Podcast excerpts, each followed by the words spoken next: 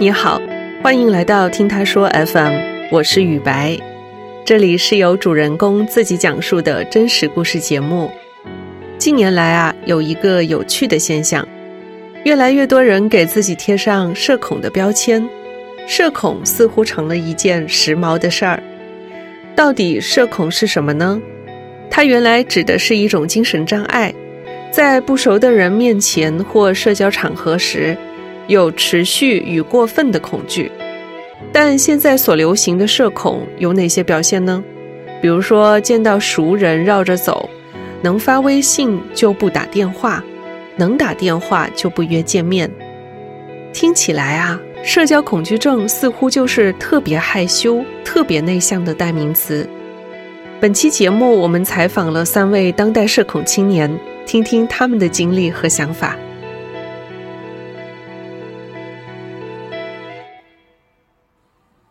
我叫木木，今年二十九岁，目前在武汉一家事业单位工作。我这个人的话，从小比较内向一点，主要就是不太爱说话。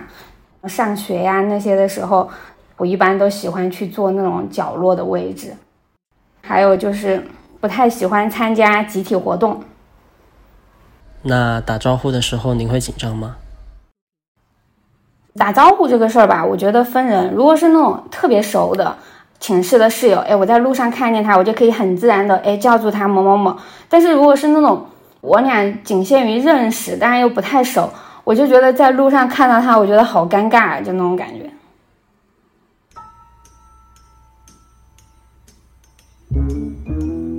我在重庆上大学的时候。我当时就一个人正走在那个路上，正准备去那个校门口坐校车呢。我当时离那个坐校车的地方其实很近。我走着走着，我就听到后面传来我们班男生说话的声音。我当时觉得我整个人都僵硬了。但是这种时候我绝对不会转头的。其实那种大学的班上的话，大家只是坐在一起上上课，交集不是特别多。脖子都僵硬了，我就梗着脖子往前走，就死活不转身，就很害怕跟人家打招呼的那种。我当时呢，我们旁边有一栋教学楼，它那个山特别多，但是我当时真的就是落荒而逃吧，就一头就扎进了那栋教学楼，然后自己爬了四楼，又从四楼出去的山顶上，又下山，然后走很远的地方去坐那个校车。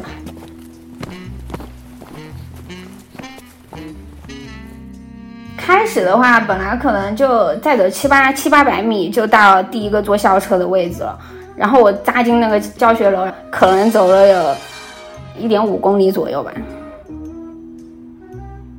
哦，好轻松啊，就没有这种一定哎要跟人家 say hi 的压力。身体上的劳累其实让我心理上很轻松。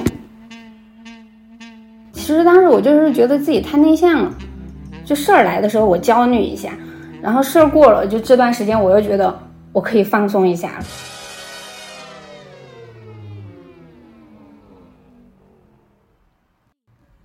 因为人刚上大学的时候，你都觉得好像，哎，这是一段新的开始，我是不是要挑战一下我自己？我当时就报名参加了那种社团，学校的新闻中心。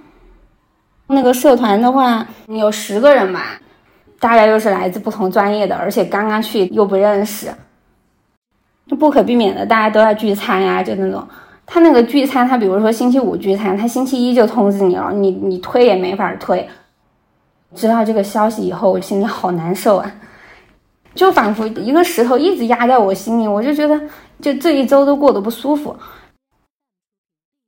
那个聚餐其实人也不多，就十几个人左右吧。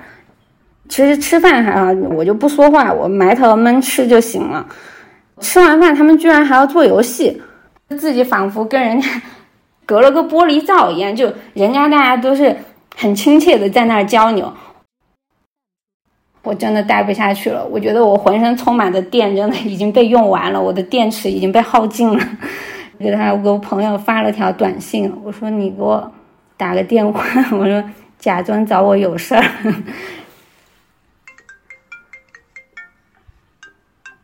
他就给我打了个电话，然后我就跟学姐学长说：“跟朋友约好了还有事儿，先走了。他说你有事儿你就先走吧。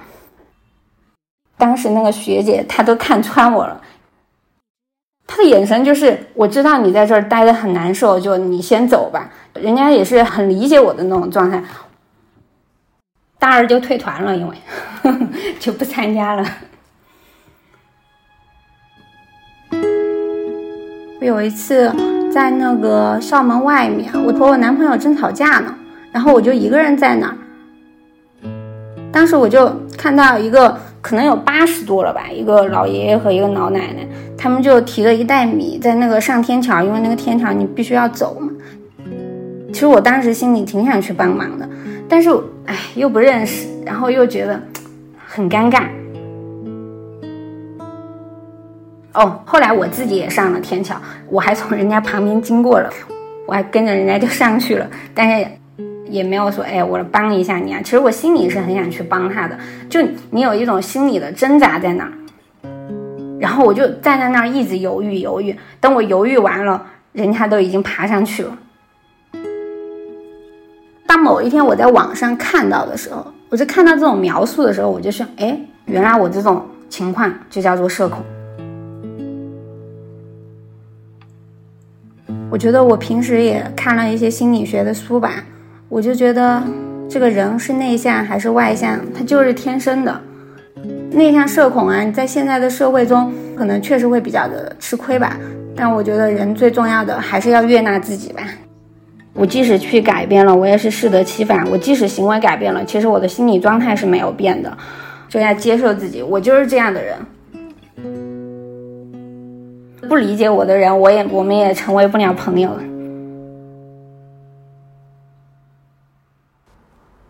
接受我们的采访，您会紧张吗？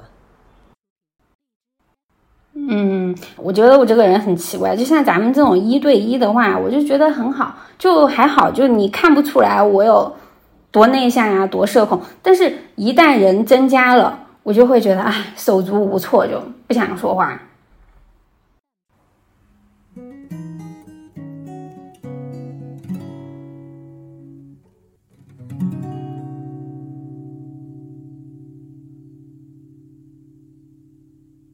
我是阿星，今年的年龄是二十一，然后是一名来自香港的学生。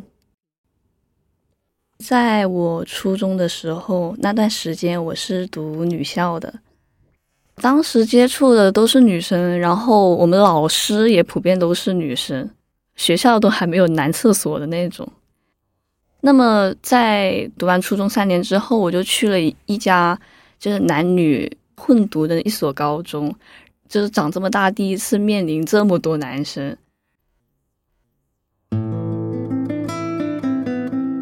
当时看到他们男生，我就觉得很吵闹，他们身上的味道跟我们身上的味道也不一样，各种行为也是不一样。以前在读女校的时候，我们那时候穿着是那种像旗袍一样的校服，很长。走起路来是有点不方便的，我们就会提起我们的裙摆，然后大步的很粗鲁那样走。谁知道就有一次发生一个很尴尬的事情，就是那个男生过来提醒我，裙子最好只能提到膝盖这个位置，不能说提到大腿这种位置走路，不然的话有点不雅了这种样子。所以那个男生。虽然他是出于好心的跟我说，其实给我的感觉就是男女之间的区别是很大的。但细细想，之前做的行为都蛮尴尬的，因为就没有考虑到有男生在场，还是做着在女校做的行为一样的那种行为，然后就对于男生这个群体开始有点抗拒吧。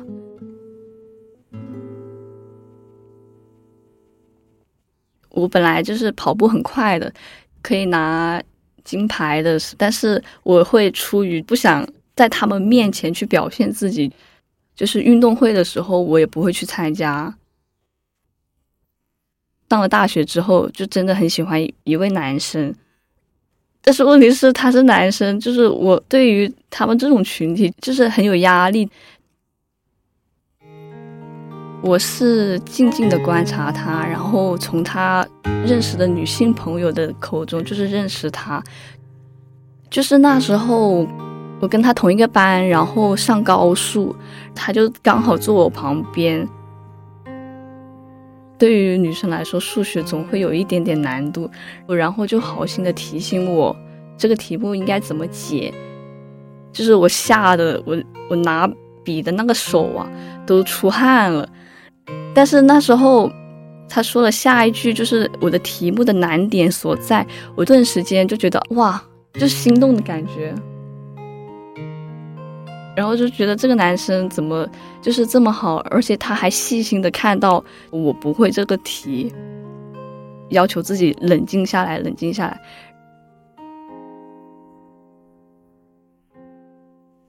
通过这一次之后，我就发现他跟我舍友是认识的。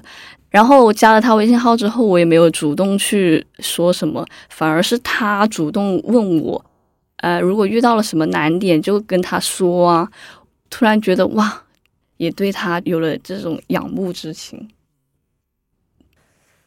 其实我跟那个男生就有一段暧昧的时期。有一天放学，我们走在回宿舍的路上。他就想牵我的手，因为他的手就是总是无意的碰到我的手背。那么那时候我就已经感觉到，我也想躲，然后我就直接把我的右手摆在了我的左手胳膊上。那个男生也感受到了，他就问我为什么，我就说，面对你，我已经是克服了很大的困难了。如果再深入。进行的下去的话，我就觉得我会逃走。然后那个男生就说：“哦，那没关系，没关系。”但是我又不想让那个男生那么失望。那时候还是穿的长袖子嘛，我整个手都包在我的袖子里面，然后去牵着他，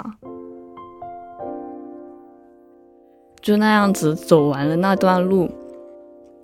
但可惜的是，就是他要去国外读书，然后就提前毕业这个样子。我就想着说跟他告白，但是对于我这种人来说，真的是每次说哎，今天一定要向他告白，但看到他之后都没有说出口，最后还是没有说出口。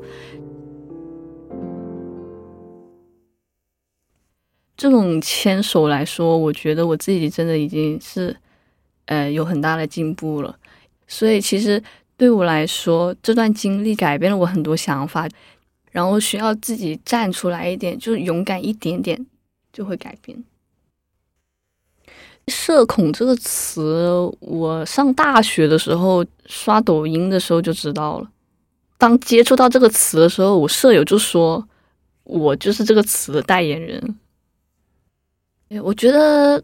在这个社会上生活的人多多少少都会有社恐的时候吧，然后我不觉得说他是有什么不好的，他是这种正常人应该会有的一种状态吧。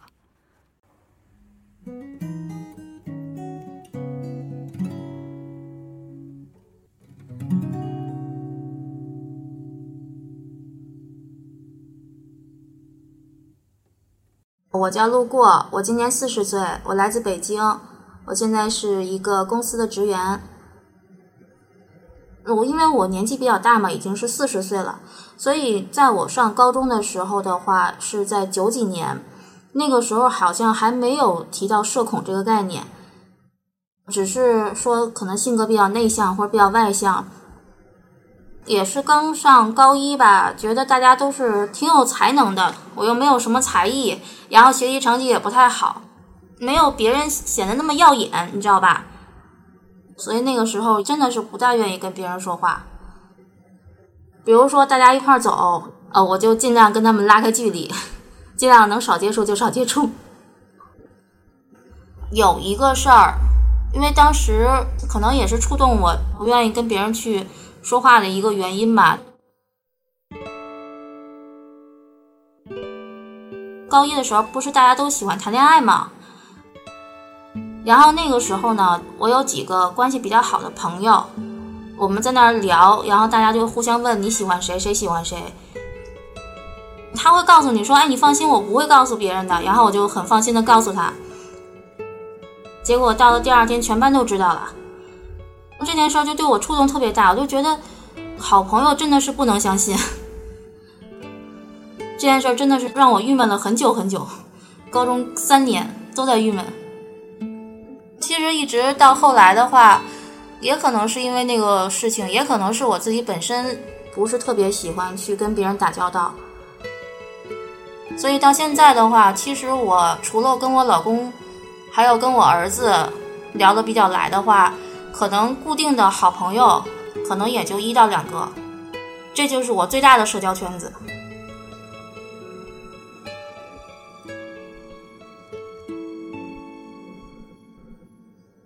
就说我现在的圈子，跟我的就是任何一个年龄阶段的同学都没有任何来往，但是我老公他有一个大学的同学现在还联系，就是我老公认为他自己比我强，然后比我骄傲的地方。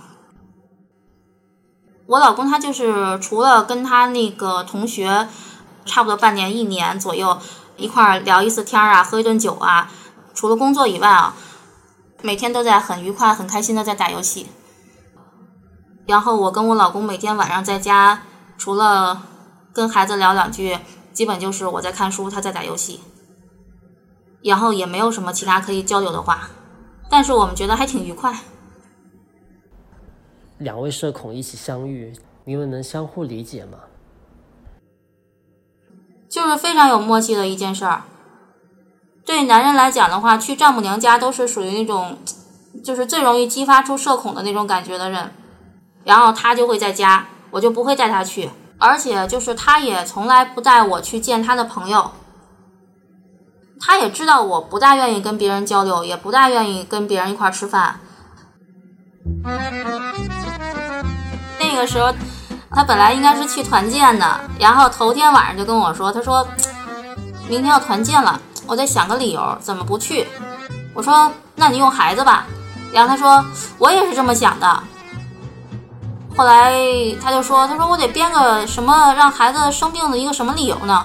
我说：“那你现在可千万别用发烧什么理由，就弄个胃疼、肚子疼，大概这种情况就可以，千万别说咳嗽什么的。”我说：“要不然你也上不了班儿。”然后他就在那儿笑，我们俩就是编了一个理由。嗯，反正他那次是团建没去成，然后我还觉得好像赚到了一天，我们俩都很高兴。然后我就更过分，我就属于那种单位组织团建活动、去旅游，包括吃饭，只要我就是能以照顾孩子的理由不去的话，我基本上逃了三次还是四次啊，大概就是这样。就是我在单位不合群是公认的，我对这个也没有什么太大的顾虑。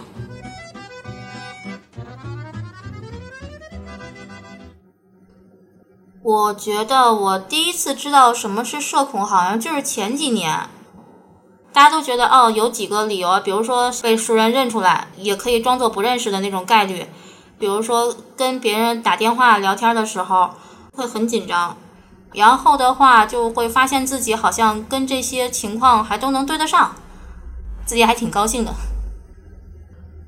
就是我终于有一个很拿得出手的一个借口。可以不用去参加很多的活动，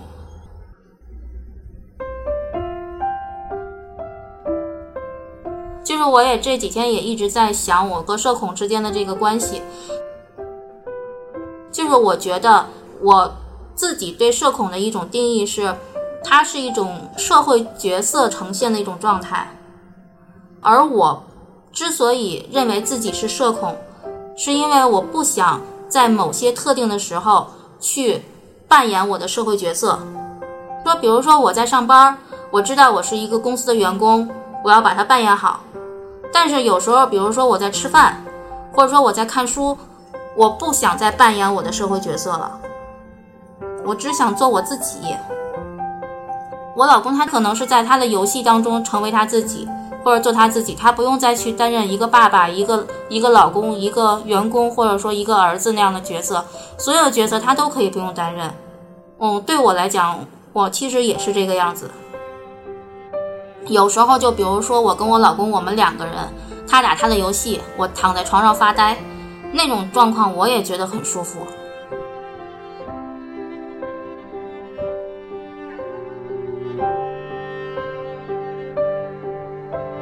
你也有社恐吗？你是怎么应对生活中的社交的呢？欢迎在评论区跟我们一起交流。你现在正在收听的是真人故事节目《听他说 FM》，我是主播雨白。跟本故事有关的更多的细节、图片和文字，我们都在微信公众号“听他说 FM” 同步推送，欢迎关注。如果你想分享你的故事，或是倾诉你的困惑，请跟我们联系。愿你的每个心声都有人倾听，每个故事都有回音。